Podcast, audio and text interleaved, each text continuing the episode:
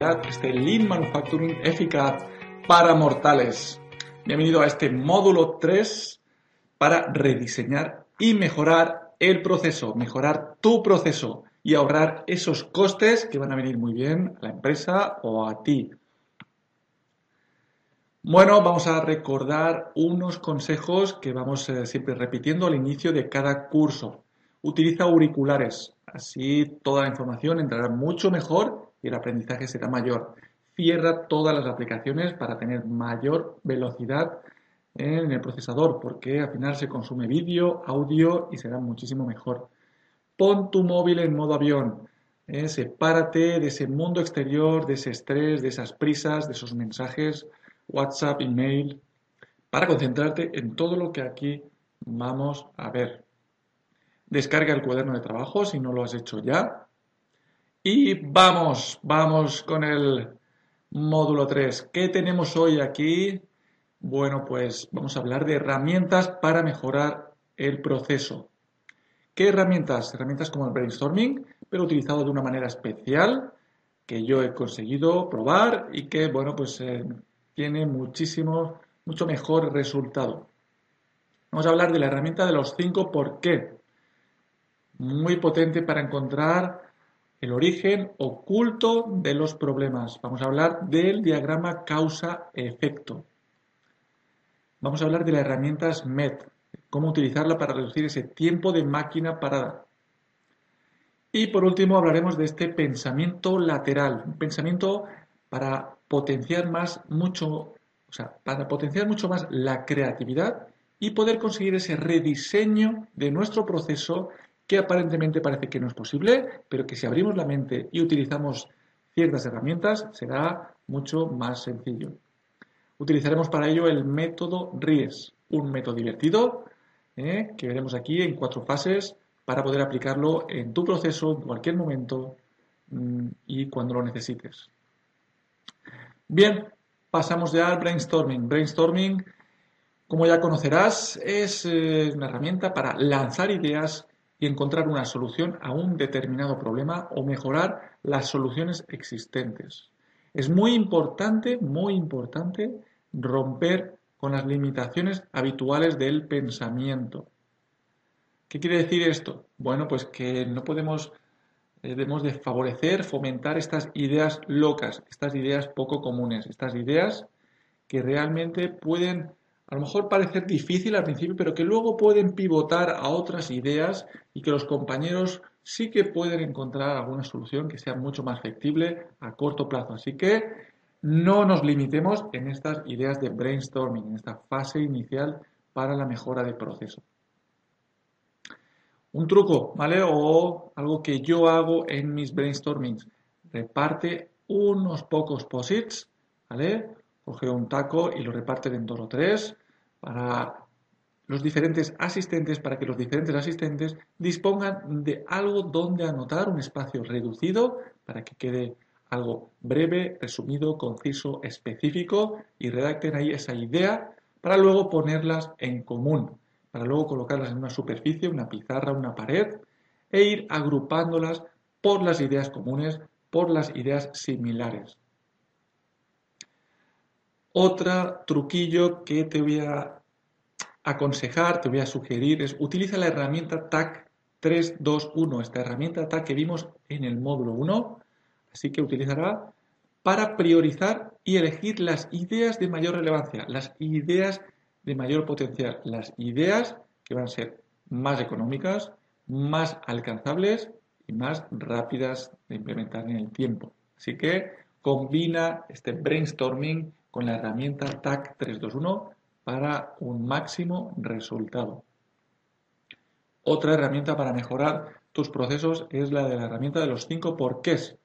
¿eh? que te incluía en el bono, de manera resumida, en este bono que era el videocurso, el minicurso de la duplicación de la productividad. Ahí aparece también esta herramienta.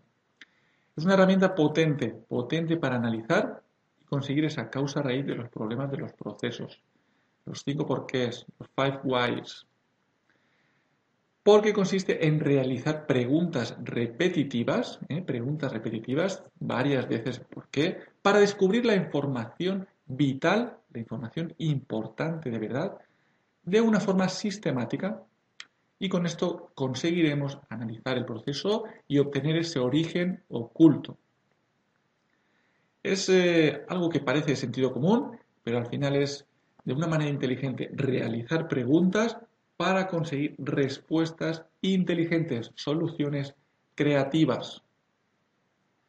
Vamos a ver un ejemplo para que te quede aún más claro. Veamos. Imagínate que tienes eh, en un proceso industrial, ha salido mal un producto, ha salido mal una pieza. Pues preguntaríamos, oye, ¿por qué ha salido mal la pieza? O en el departamento de calidad, o al día siguiente. Y la respuesta podría ser, porque ha fallado la máquina. Puede ser una respuesta bastante común, la máquina falló y por eso pues, salieron esta cantidad de piezas mal.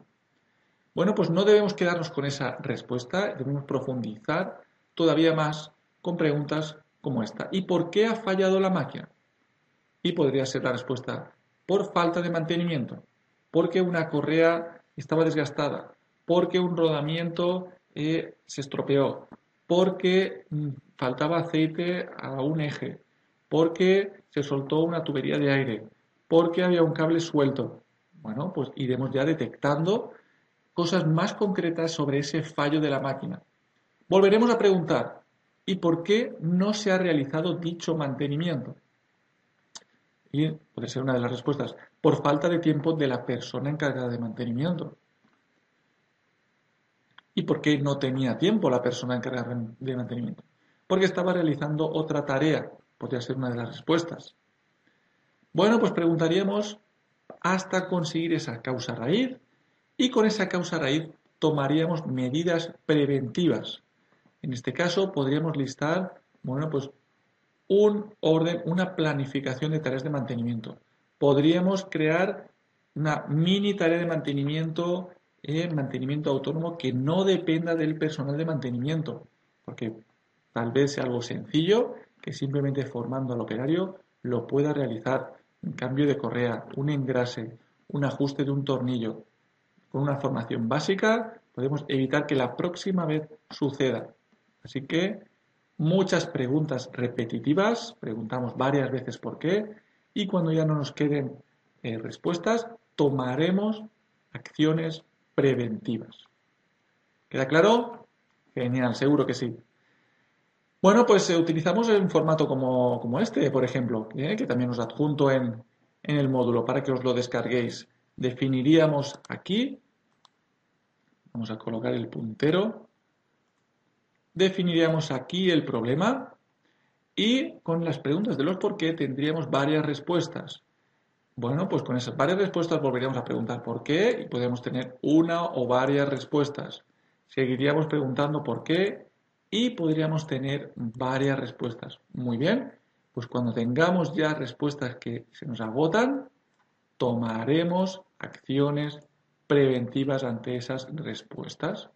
Puede ser un plan de mantenimiento preventivo, puede ser un mantenimiento autónomo, puede ser una planificación, puede ser un aviso, puede ser una formación específica, puede ser mm, un cambio de alguna, de alguna herramienta, puede ser una conexión al software de manera que ya no dependa del operario. Bueno, pues hay muchísimas cosas que podemos actuar sobre esas ah, causas ocultas que con una primera respuesta no se obtienen. Así que te animo a que preguntes varias veces por qué, como hacía bien Mauriño. ¿Por qué? ¿Por qué? Bueno, pues ese por qué te puede ayudar muchísimo a conseguir esa razón, esa causa oculta de ese fallo y de ese problema. Y para que lo trabajes, para que lo entiendas bien, te animo a que ahora practiques en este ejercicio que te he preparado en el cuaderno de trabajo. Así que descárgate el cuaderno si no lo has hecho ya y pausa el vídeo para realizar el ejercicio que te he propuesto. Y además en este ejercicio eh, te animo a que, bueno, pues me puedas enviar la solución y te daré feedback, te daré mi opinión, te aconsejaré algunas mejoras, algo que te pueda ayudar. Si tienes dudas, bueno, pues podemos trabajar juntos en este ejercicio. Así que te invito a que te ofrezco esta ayuda personalizada para que trabajes el ejercicio mucho mejor y te quede claro esta herramienta, cómo utilizarla. Así que ahora pausa el vídeo y realiza el ejercicio en estos 3-5 minutos.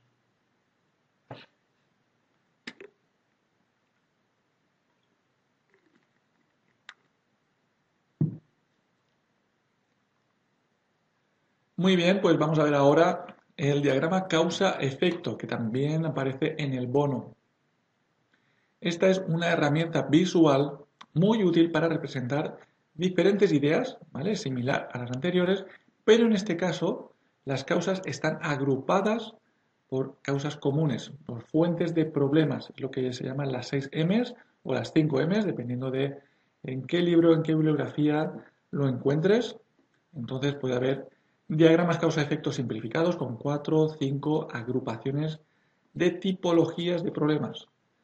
Se llama también diagrama de espina de pescado, porque ahora verás cómo se distribuye este diagrama. También se llama diagrama de Ishikawa, porque es uno de los descubridores de esta herramienta.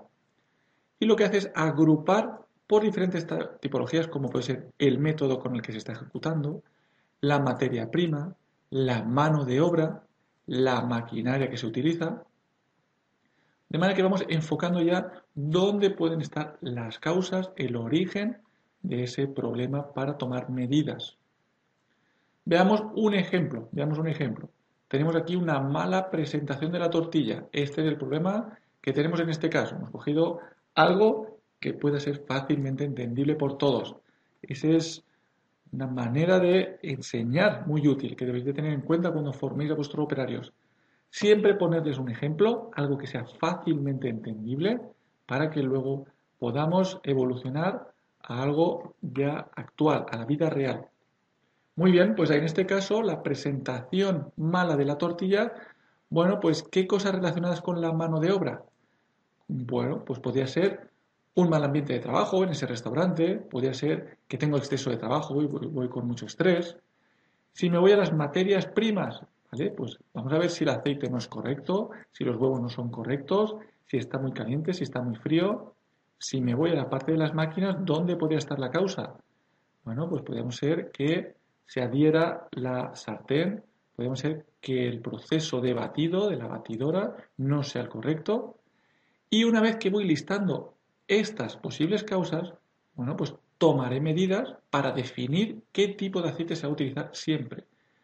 Definir, tomaré medidas de qué tipo de huevo, qué características, qué tamaño, a qué temperatura. ¿Qué tipo de sartén hay que utilizar? Pues esta sartén. ¿Cómo debe ser el batido? Y voy a tomar medidas para formar al personal, para crear instrucciones técnicas, para crear carteles informativos y que eviten que la próxima vez esto suceda. Muy bien, muy bien. Pues vamos allá ahora con otra herramienta, otra herramienta muy potente. La herramienta se llama SMET y digamos que las siglas, este acrónimo significa Single Minute Exchange of Die. ¿Qué quiere decir esto? ¿Por qué le han puesto este nombre, ¿no? esta combinación de palabras? Bueno, pues busca este. El cambio de útiles debe ser en un minuto simple. Esto quiere decir que sea un solo dígito en minutos, o sea, menos de 10 minutos. Esto es lo que busca la industria, cambios muy rápidos, cambios de un solo dígito en minutos. Esta herramienta se utiliza principalmente para reducir el tiempo en cambios de producto. Por eso vemos aquí la imagen de Fórmula 1, esta imagen que lo que hace es el tiempo en el que el coche está parado sea mínimo y cada uno tiene muy estandarizado, muy bien medido qué tiene que hacer en cada momento. Con esta herramienta, pues vamos a conseguir flexibilidad a la hora de fabricar productos. Podemos realizar mucha más variedad de productos de una manera mucho más ágil. Las ventajas, bueno, pues vamos a recopilar aquí las ventajas, pero vamos a conseguir reducir el tiempo de preparación. Ese tiempo de preparación, cuando yo preparo los útiles, las herramientas para realizar un nuevo producto, pues voy a conseguir que ese tiempo sea productivo en lugar de ser un tiempo de máquina parada. Vamos a conseguir reducir el tamaño de inventario, porque hay muchísimas empresas, muchísimas, que tienen grandes cantidades de productos terminados simplemente porque como me cuesta tanto parar la máquina y cambiar de producto y ajustar el molde, pues lo que hago es llenar almacenes de producto para tener más cantidad de producto. Y eso es mucha cantidad de dinero, mucha cantidad de materia prima colocada ahí en el almacén. Si yo consigo reducir el tiempo de cambio de producto, no va a ser tan difícil colocar la máquina, ajustar ese molde y obtener de nuevo producto que me demanda el cliente. También voy a conseguir reducir el tamaño de los lotes de producción. Ya no voy a tener unos lotes tan grandes y no voy a tener que exigirle al cliente, pues me tienes que pedir 10.000 unidades de este artículo porque el cambio de máquina me lleva mucho tiempo.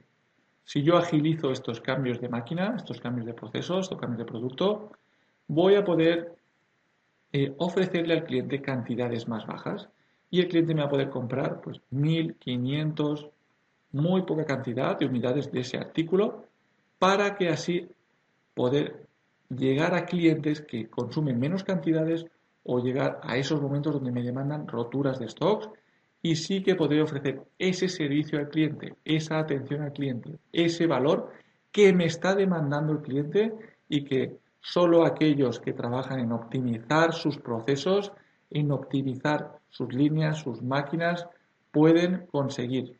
Y si ofrecemos lotes más pequeños de producción, el cliente estará mucho más contento. Y al final todo esto se reduce, se traduce se concluye en que son ahorro de costes. Vamos a reducir esos costes, vamos a obtener unos beneficios mayores. Y por último, pues los tiempos de entrega van a ser mucho más cortos. Lógicamente, si a mí me demandan y yo soy mucho más rápido al cambiar la máquina, pues yo voy a poder suministrar y servir a ese cliente mucho más rápido. Y lo que antes le ofrecía en tiempos de servicio de 5 días, 10 días, 15 días, Igual ahora puedo ofrecerle tiempos de servicio de 5 horas, 10 horas, 24 horas. Tiempos de corto mucho más rápidos, más cortos. Vamos a explicar brevemente cuáles son las fases, ¿eh? las fases de esta herramienta SMED. En primer lugar, lo que haremos es identificar, listar las actividades para el cambio de referencia. Así que empezaremos a escribir cuáles son las diferentes fases de las que consta ese cambio de producto, ese periodo de máquina parada. Colocaremos los tiempos, observaremos, ordenaremos en ese orden en el que va ocurriendo las actividades. Y para ello lo mejor es realizar un vídeo. Lo mejor es grabar. Hoy en día, con toda la tecnología que llevamos en el bolsillo, es muy sencillo grabar ese proceso para después sobre todo clasificar y medir los tiempos de las diferentes tareas y observar varias veces si quiero analizar algún momento puntual, puedo ir hacia atrás y analizarlo. Así que te animo a que siempre lo hagas con una grabación de vídeo. En la fase de 2, en la fase 2, vamos a separar las operaciones internas y externas. Una vez que tenemos listadas todas las tareas que aparecen en ese cambio de producto, Vamos a ver cuáles son externas, podemos colocar una E, y cuáles son internas. Esa es la clasificación que tenemos que hacer. Y seguramente me dirás, vale, Gustavo, pero ¿qué significa una tarea interna? Una tarea interna es aquella que solo se puede realizar cuando la máquina está parada. Así que la tarea interna es aquella crítica. No voy a poder cambiar un útil si no para la máquina. Así que si tengo que cambiar ese molde, lógicamente quitar el molde voy a tener que realizarlo con máquina parada. Y el resto, las operaciones externas, actividades externas, son aquellas que pueden realizarse mientras la máquina está en marcha. Por ejemplo, tengo que traer unas cajas, tengo que traer unas etiquetas, tengo que buscar la herramienta para aflojar esta parte de la máquina, tengo que traerme la muestra para compararla con el producto que salga después. Todo eso lo puedo realizar mientras la máquina está fabricando producto. Y si está fabricando producto, la empresa está generando dinero. Así que, una vez que tenemos claro cuál es la diferencia entre actividades internas y externas. Vamos a atacar cada una de ellas. Las actividades externas, como bien dice aquí, vamos a planificar. Vamos a planificar ese cambio de producto de manera que si yo preveo cuándo va a venir ese cambio de producto, va a ser a las 3 de la tarde, va a ser a las 6 de la tarde, me va a ayudar mucho a poder ir preparando todo lo que me hace falta. Y vamos a utilizar una herramienta que es un checklist. Un checklist me va a permitir definir, ¿tengo la materia prima? Sí. ¿Tengo el molde preparado? Sí. ¿Tengo las etiquetas? Sí. ¿Tengo la muestra de calidad? Sí. Y una vez que tenga estas cosas externas ya preparadas, entonces ya iré y pararé la máquina porque he ahorrado muchísimo tiempo al mismo tiempo que voy fabricando. Y después también podré crear ese checklist post arranque, ¿no? Verificaré, ¿tiene la pieza la dimensión correcta? ¿Está la caja correcta? ¿Tengo que llevar material del producto anterior al almacén? Bueno, pues ya me voy ordenando el puesto de trabajo una vez que ya he arrancado la máquina y estoy ya fabricando. Voy a darte un consejo, si me lo permites. Si me permites un consejo de esta experiencia en más de 12 años en diferentes industrias, permíteme un consejo, por favor. Y es audita que se cumplen los checklists. Audita que se están haciendo los checklists. Al principio seguramente estarás allí, verificarás y luego ya lo dejarás de mano. No, frecuentemente ve y revisa si esos checklists se están cumpliendo. Oye, si me dijiste que tienes las etiquetas, si tienes las cajas, si están todas las herramientas, si el molde estaba listo, ¿cómo puede ser que hayas tardado tres horas a cambiar el producto ayer? Bueno, pues empezaremos a descubrir si están cumpliendo lo que dicen que están haciendo. Así que recuerda este consejo, audita ese trabajo, esas nuevas medidas de mejora que estás implementando. Y fase número 5, última fase, transforma las tareas internas para ver si algunas actividades se pueden volver externas. Una vez que tenemos estas actividades que tengo que hacer con la máquina parada, habrá veces que igual puedo soltar algún tipo de eh, parte de la máquina o puedo hacer algún ajuste con la máquina ya cerrada o puedo hacer algún, eh, no sé, algún proceso, alguna tarea que hasta ahora estoy realizando con la máquina parada. Voy a ver si modificando un poco la máquina la puedo hacer una vez que esté la máquina arrancada. Y dentro de esta última fase, lo que haremos es rediseñar las operaciones internas. Vamos a ver si puedo hacer tareas en paralelo. Voy a ver si puedo eliminar ciertas tareas que no hagan falta. Imagínate que tienes siete tornillos y una vez analizo esa parte de la máquina, con solo tres tornillos sería suficiente. Imagínate las tareas que he eliminado y el tiempo que he reducido al bajar el número de tornillos. Simplifica actividades, haz cosas sencillas. Una vez que vayas allí y analices, verás que puedes hacer cosas mucho más rápidas. Muy bien, vamos a repasar, vamos a resumir brevemente estas fases, así que listemos todas las tareas internas externas. Vamos a separar y definir cuáles son externas y cuáles son internas. Para ello grabaremos el vídeo. Vamos a convertir todas las tareas, las tareas internas que podamos en tareas externas. Y luego vamos a ver cómo podemos organizar esas tareas externas con la herramienta del checklist y con una planificación adelantada. Finalmente, vamos a coger esas operaciones internas, esas que sí o sí deben de realizarse con la máquina parada, y las voy a rediseñar y las voy a analizar. Y para ello utilizaremos la herramienta que veremos después de pensamiento lateral, ese método RIES. Y ahora, ¿qué vamos a hacer? Vamos a proceder a hacer otro ejercicio. Otro ejercicio, en este caso de la herramienta SMED, para que aprendas bien a utilizarla para que apliques este listado de tareas, apliques esa grabación, apliques ese, bueno, distinción entre tarea interna y tarea externa. Y si quieres, te invito también a que me mandes este ejercicio y te pueda dar ese feedback, esas sugerencias, esos consejos sobre tus respuestas y sobre lo que podría ser mejor en ese proceso tuyo. Verás en el ejercicio que si en tu caso no dispones de esas máquinas, de ese proceso para poder aplicar la herramienta, te he dejado un vídeo que consiste en un cambio de producto en una máquina de inyección de plástico para que veas ese entorno industrial y cómo incluso con ese vídeo, aunque no tengas una empresa, ya podrás conseguir muchísimas mejoras y un cambio en el tiempo muy, muy importante. Así que pausa el vídeo y te veo en unos minutos. Pausa el vídeo y haz el ejercicio para que exista ese máximo aprendizaje en las herramientas de Lean Manufacturing eficaz.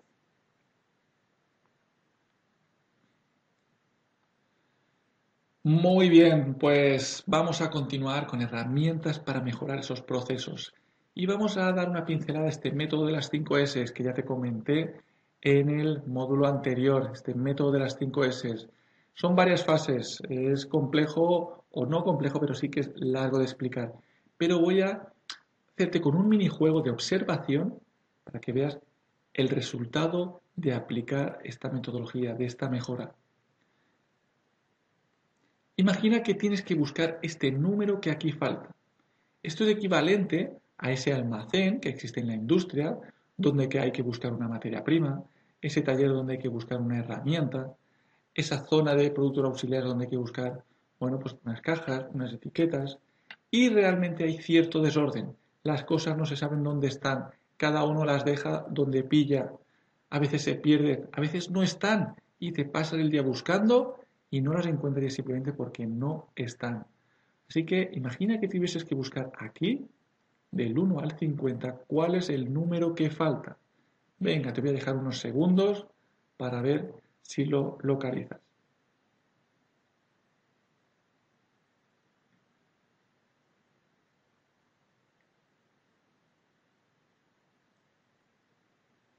Bueno, pues veo que habrá sido difícil. Y ahora, ahora, ¿encuentras cuál es el número que falta? Bien, pues bueno, si quieres volver al vídeo de atrás, verás que ese número 24 no se encontraba entre aquel pupurrí aquel desorden. Pues esto mismo ocurre en la industria. Cuando vamos a buscar una herramienta, no la encontramos o tardamos muchísimo. Cuando vamos a, a buscar una materia prima, algún auxiliar, pues resulta que todavía no ha llegado y tenemos la máquina parada y resulta que las etiquetas no han llegado porque el departamento de compras, bueno, pues se retrasó en el envío o el agente de transporte mm, tuvo una incidencia y entonces tenemos que rehacer y hemos perdido un montón de tiempo y un montón de dinero. Así que recuerda este método de las 5 S que te va a ayudar muchísimo. Y como no vamos a aplicar aquí el método de los 5 S porque no lo vamos a explicar, sí que te voy a dar un consejo, un nuevo consejo. Mantén ordenada toda la zona, mantén la limpieza al máximo nivel o todo lo que se pueda, porque la suciedad también esconde muchos problemas. Así que mantén el orden, coloca ubicaciones, fija zonas, etiqueta lugares para conseguir que la gente deje las cosas en su lugar y cuando vayan a buscarlas estén en el lugar correspondiente. Muy bien, y por último voy a dar una pequeña pincelada a la metodología Six Sigma, porque la metodología también utiliza muchas herramientas de las que hemos visto, pero porque entiendas mejor de dónde viene el significado, el nombre, vamos a dar una pequeña pincelada a esta metodología. Como bien te comenté al principio, eh, cuando yo me presenté, yo soy certificado cinturón negro en Six Sigma. Y eso quiere decir, bueno, pues que has recibido una formación, has hecho unos exámenes, certificado por la American Society of Quality, un organismo reconocido a nivel mundial. Y estas metodologías, estas herramientas, pues utilizan algo de matemáticas o de fórmulas estadísticas, porque lo que busca es analizar y medir la desviación. Esta curva de Gauss lo que está diciendo es si tu producto tiene tu especificación media de X, imaginemos que tienes un espesor de 2 milímetros, la mayoría, ¿vale? Esto sería la cantidad de producto central, es la cantidad de producto que tienes con esta especificación de 2, milímetros de espesor. Pero luego tienes aquí espesor de 1,9. Entonces ya hay cierto producto que tiene 1.9. Y aquí tienes, bueno, el límite inferior, porque las especificaciones de producto te dicen que hasta 1,8 el producto es bueno y hasta 2.2 el producto es bueno. Bueno, pues 6 sigma lo que define es tu proceso será de un nivel 6 sigma si la especificación superior está 6 veces la desviación estándar. O lo que es lo mismo, tu variación de proceso es prácticamente nula. Tu producto se mueve siempre entre 1.8, entre 1.9, perdón, y 2.1. 1.8 y 2.1. Muy lejos de estas especificaciones del producto. Y eso es brutal, porque eso significa que tienes 3,4 defectos por cada millón de oportunidades. Tienes una eficiencia en calidad del 99.99999 y no sé cuántos nueves. Esta es la calidad que busca en aeronáutica, por eso el porcentaje de que caiga un avión o que tenga un accidente de avión es bajísimo, porque se analizan todas las posibilidades por las que puede fallar toda la maquinaria, todos los procesos, toda la planificación en el sector aeronáutico tiene calidades cerca a 6 sigma. Las empresas habituales están en calidades 2, 3 sigma, lo cual quiere decir que muchas veces el producto está fuera de especificaciones y de ahí llegan las reclamaciones. Bueno, posiblemente que conozcas el nombre, que veas de dónde viene ese nombre, esta metodología, un nivel 6 sigma en calidad es una eficiencia en calidad del 99.9999. Y bueno, solo porque conozcas, existe un software, ¿vale? Se llama Minitab, que tiene muchas herramientas para la mejora de procesos y te puede ayudar, por ejemplo, bueno, pues a montar un diagrama de Pareto, listándole ya las cantidades, los porcentajes, pues te lo distribuye y te lo muestra para que sea más fácil el analizar también te puede montar un diagrama causa-efecto como el que hemos visto en este módulo. Vas listando el problema y vas listando en cada una de las agrupaciones esas causas. También te permite visualizar la evolución de tu proceso. Así que si tenemos un proceso, pues me va a decir cómo se va moviendo alrededor del punto medio, que sería mi especificación media, y también cómo de lejos está de las especificaciones inferiores y superiores. Y cuando tenga mi proceso cerca de algún límite, querrá decir que no lo tengo estabilizado. Si tendría que conseguir un producto medio de este y me estoy moviendo cerca de un límite superior, quiere decir que no está estabilizado y está con mucho peligro de estar fuera de especificaciones. Y eso quiere decir el cliente me mandará una reclamación, porque no estoy dándole lo que le estoy diciendo que le voy a dar. Y bueno, existen también otras eh, gráficas, otra manera de visualizar los datos que estamos obteniendo para ver si el producto está dentro de las especificaciones de calidad. Eso es lo que permite esta herramienta militar, simplemente que la conozcas. ¿vale? Hay versiones gratuitas de 30 días, puedes descargártela probarla y así aprender un poco más a utilizar esta herramienta. Muy bien, pues continuamos con esa fase de diseñar muy relacionada con ese diagrama causa-efecto, donde una vez que hemos conseguido mejorar el proceso, bueno, pues otras ideas que podemos lanzar son ideas algo más locas que en lugar de buscar una única solución, me va a permitir buscar incluso varias soluciones. No existe una única solución, existen varias soluciones. Así que en ese rediseño de la herramienta SMET, cuando necesiten modificar la máquina o proponer ideas creativas, pues bueno, debemos utilizar ese pensamiento lateral, ese hemisferio derecho, hemisferio derecho que es el pensamiento creativo, el innovador, el que tiene esa posibilidad de eh, bueno, imaginar y mm, proponer ideas mm, poco comunes, distintas y más creativas. Así que vamos a utilizar ese pensamiento lateral por ese hemisferio derecho que tenemos los seres humanos. Y para ello vamos a utilizar un método mío que se llama RIES, lo he bautizado con el nombre de RIES, este nombre es simpático y que consta de cuatro fases, de reducir, de imaginar, de eliminar y de sustituir. Para que veas que es algo que incluso utilizan o podría aplicarse a lo que han conseguido grandes empresas que seguramente conoces, vamos a ver el ejemplo de cómo se hubiese aplicado esta herramienta en empresas conocidas, por ejemplo, como la de IKEA, como el Circo del Sol, que se consideran océanos azules, gente que ha innovado, ha creado y se ha separado de lo que antes eh, comúnmente existía. Esas tiendas de muebles, IKEA se separó de las tiendas de muebles que habían en aquel momento. Circo del Sol, Circo del Sol fue un circo innovador y que se destacó y se diferenció del resto de circos. Incluso Amazon es una agencia de ventas online muy distinta a lo que existía hasta entonces. Bueno, pues vamos a ver cómo se hubiese aplicado el método RIES en estas empresas. Bueno, pues a la hora de reducir, ¿qué redujo el Circo del Sol? ¿Qué redujo, por ejemplo, IKEA? Bueno, pues IKEA facilita el proceso de compra, Amazon facilita el proceso de compra, reduce el número de pasos para que la gente eh, al final se lleve ese producto.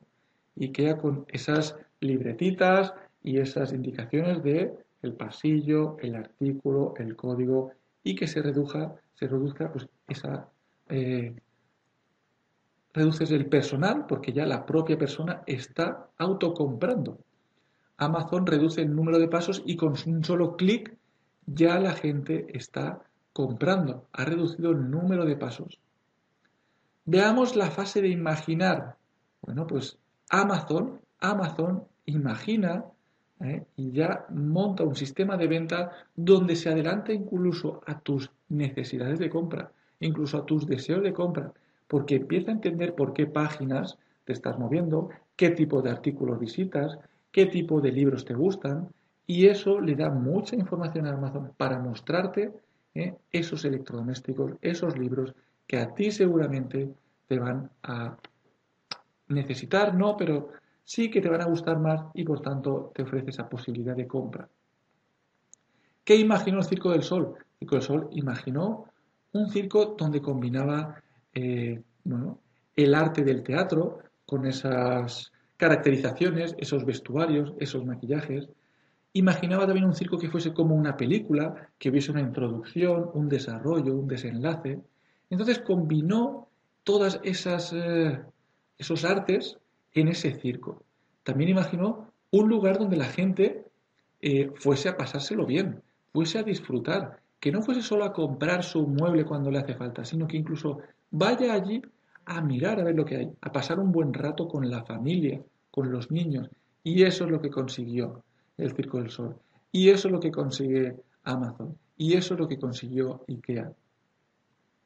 Eliminar ¿Qué eliminaron estas empresas para ser algo totalmente distinto a lo que existía? Pues el Circo del Sol eliminó los animales. El Circo del Sol eliminó ese concepto de estrella de una persona a la que iban a ver de manera extraordinaria como podría ser un ángel Cristo, como podría ser un miliki, un fofito, un la mujer barbuda, un hombre bala. ¿Por qué? Porque eso le limitaba a poder expandirse. Eso tenía grandes costes. Imaginad el mantenimiento de una, de una fiera, el mantenimiento de un animal de esas dimensiones. Pues el Circo del Sol consideró que eso había que eliminarlo y se enfocó en algo totalmente distinto que él imaginaba, esa mezcla de teatro, cine, para ofrecer ese circo no solo a los niños, sino un circo a los adultos. Y por último, la fase de sustituir.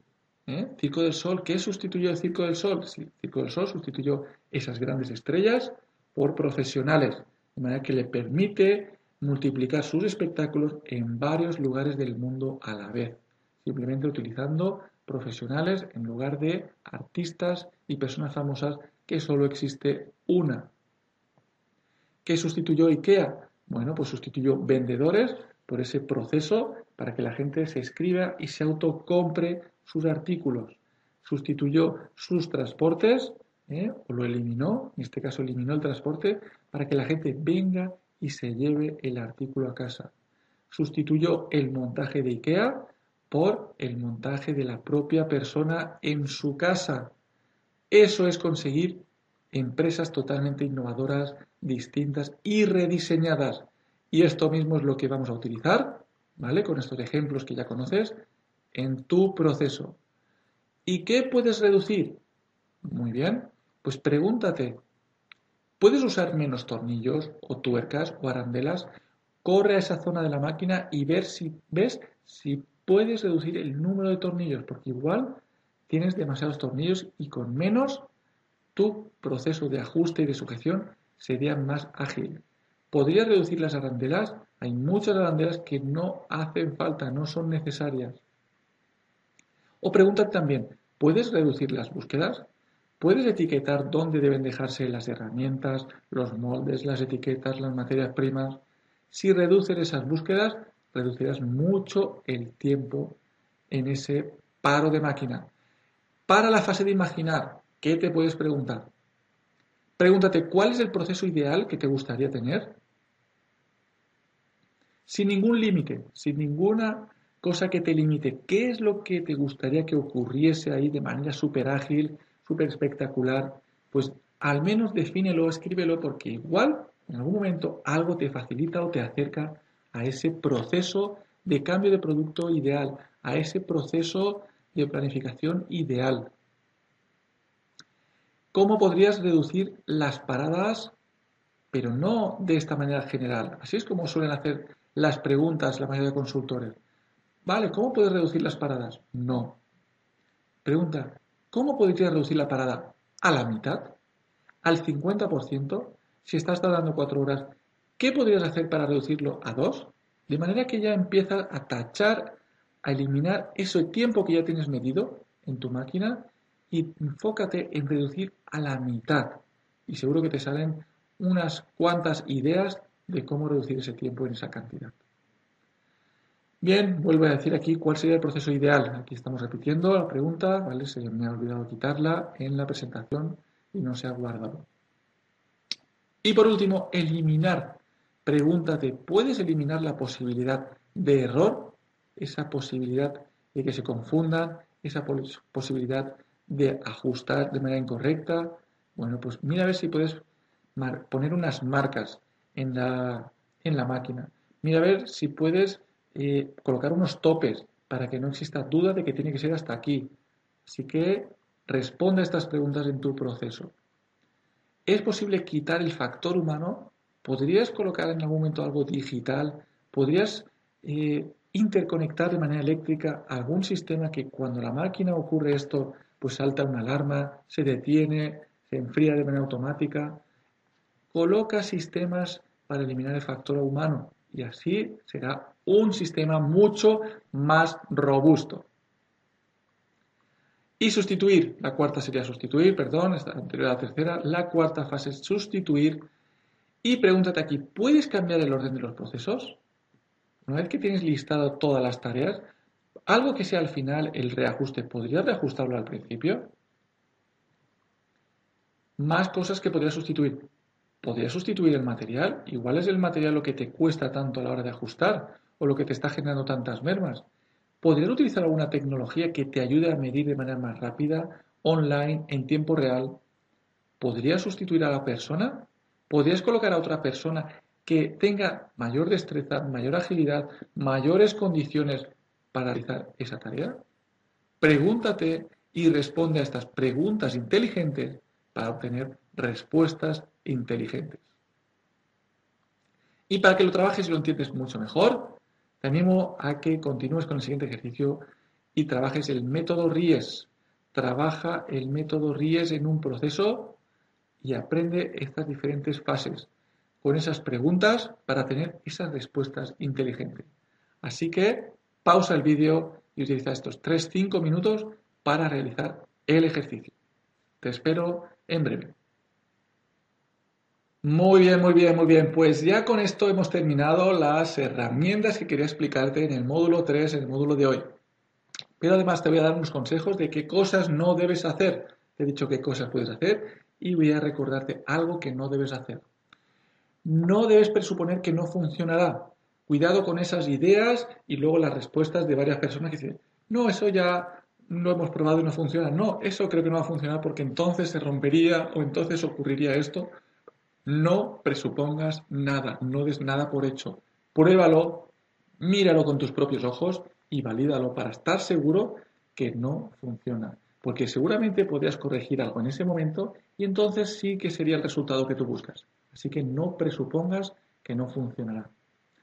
No esperes la solución perfecta. Si hay algo que te va a aportar ya un 5, un 10, un 20% de mejora, ponlo en marcha. No creas que por haber estado ahí hay que buscar la solución perfecta que lo cambie todo eh, de la noche a la mañana. Haz pequeñas mejoras, pequeñas innovaciones y verás cómo tu resultado es muchísimo mejor. Y no te detengas en la mejora, siempre se dice que la mejora es infinita, la mejora continua es infinita, nunca termina. Una vez que hayas mejorado, pregúntate más si se puede mejorar, si se puede reducir, si se puede maximizar ese resultado que buscas. Sigue preguntándote cómo puedes conseguirlo, cómo puedes alcanzarlo. Y por último, vamos a hacer un breve resumen que como vimos en el capítulo anterior, nos ayuda mucho para bueno, que ese aprendizaje quede mucho mejor y sobre todo para listar esas tareas pendientes que vamos a realizar. Como verás, hemos hablado de brainstorming y te he aconsejado utilizar la herramienta de TAC 321 para priorizar esas tareas de mejora y también utilizar los POSITs. Hemos hablado de la herramienta de los 5 por qué, preguntas iterativas para encontrar ese origen oculto. Así que no te canses de preguntar ¿y por qué? ¿y por qué? ¿y por qué? Hemos visto también el diagrama causa-efecto para englobar, utilizar esas seis tipologías donde pueden estar las causas para resolver el problema. Una vez que listamos esas causas, tomaremos medidas preventivas para que no vuelva a ocurrir. Hemos visto también la herramienta SMED y sus varias fases. Varias fases para separar tareas externas en tareas internas y también para coger esas tareas internas y rediseñarlas. ¿Y qué mejor manera de rediseñar que ese método RIES del que te he hablado? Ese método RIES en cuatro fases con preguntas concretas para darle la vuelta y mejorar mucho ese proceso que tienes en tu fábrica. Y ahora que toca, ahora toca tomar acción, ahora toca ponerse en marcha, ahora toca aplicar esa disciplina, honrar esa palabra y hacer lo que dices que vas a hacer, hacer lo que dices que vas a hacer. Así que planteate esas acciones que aparecen en el cuaderno de trabajo y si no lo has hecho o no has podido terminar alguno de los ejercicios, termínalo, de verdad. Termina los ejercicios porque será la única manera de asimilar muchísimo más estas herramientas que vas a utilizar en tus procesos varias veces al año. Y por último, sí que ya, pues felicitarte, darte las gracias, muy, muy, muy buen trabajo, felicitarte por estar ahí, por ser, superar esa pereza, por ser disciplinado y a terminar esos ejercicios. Como bien te he dicho antes, mándame los ejercicios si quieres que te dé opinión, feedback y te ayude a mejorar tu proceso aplicando mis herramientas, mis herramientas. Nada más, simplemente despedirme, pero antes, bueno, pues te comento que el módulo 4 será el próximo que te llegará y en él hablaremos de herramientas de coaching, herramientas de empatizar con personas, con gestionar de personas, gestionar equipos, liderar equipos, equipos Lean, porque sabemos que Lean Manufacturing busca mejorar indicadores utilizando personas, mejorar indicadores, mejorar resultados utilizando personas. ¿Y qué veremos en ese módulo 4? Bueno, veremos herramientas de coaching, eh, diferentes herramientas y diferentes herramientas de liderazgo para gestionar esa resistencia al cambio, esos problemas que a veces ocurren y además te mostraré una herramienta que es la herramienta de los tres síes para que puedas incluso hipnotizar, hipnotizar a tus operarios de trabajo y conseguir aquello que deseas. ya no solo en el trabajo, sino también en la vida real, con tu pareja o con tus amigos. Esta herramienta sí, de los tres síes, te va a ayudar y va a ser muy, muy interesante para el futuro. Así que nada más, me despido, muchísimas gracias por haber llegado hasta aquí y nos vemos en este módulo 4. 早早早早。